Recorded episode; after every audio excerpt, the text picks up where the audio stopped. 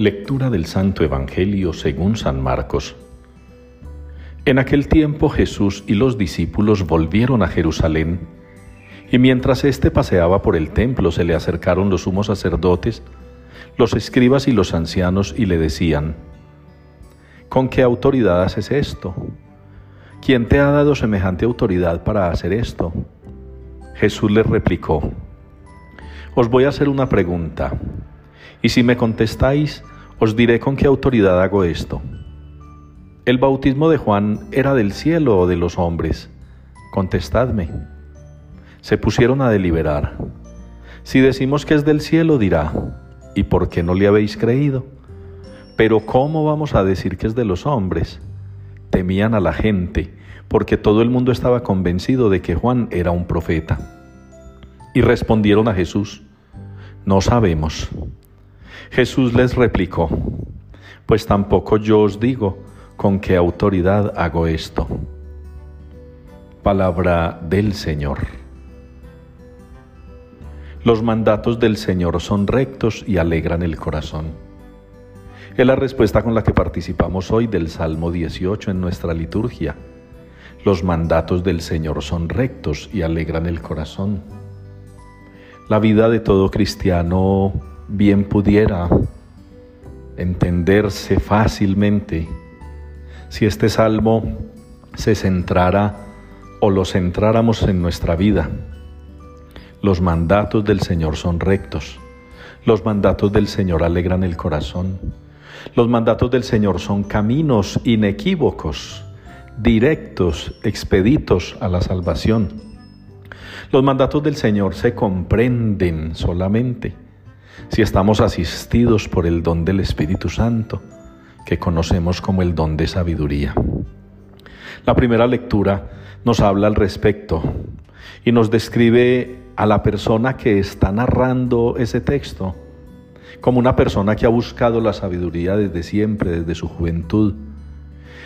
Él alaba la sabiduría, él la llena de flores, él tiene un gran concepto de la sabiduría porque la sabiduría le ha ayudado. La sabiduría lo ha puesto a caminar rectamente. La sabiduría le ha dado progreso.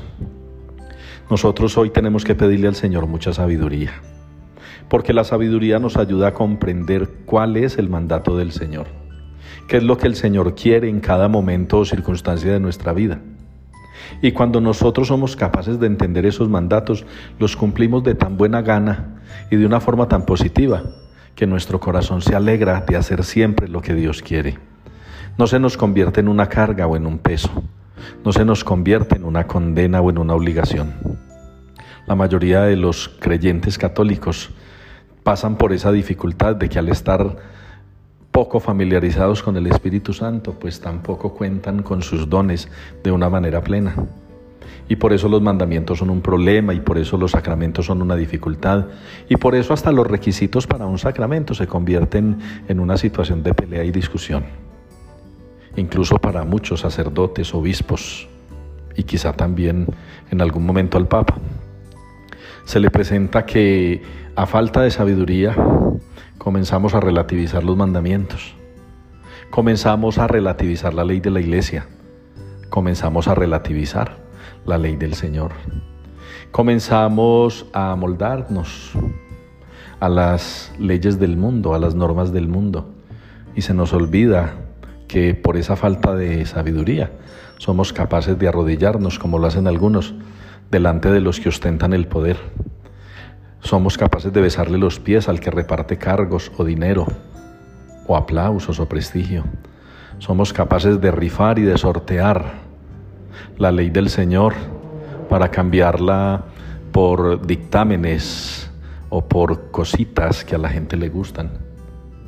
Pidamos el don de la sabiduría sobre todo para comprender que al defender la ley del Señor, que al defender sus mandatos muchos seremos, como lo hemos sido ya, víctimas de aquellos que relativizan todo y nos condenan porque queremos seguir los caminos del Señor que la sabiduría nos dé la alegría que nos quitan aquellos que no saben lo que significa cumplir la ley del Señor.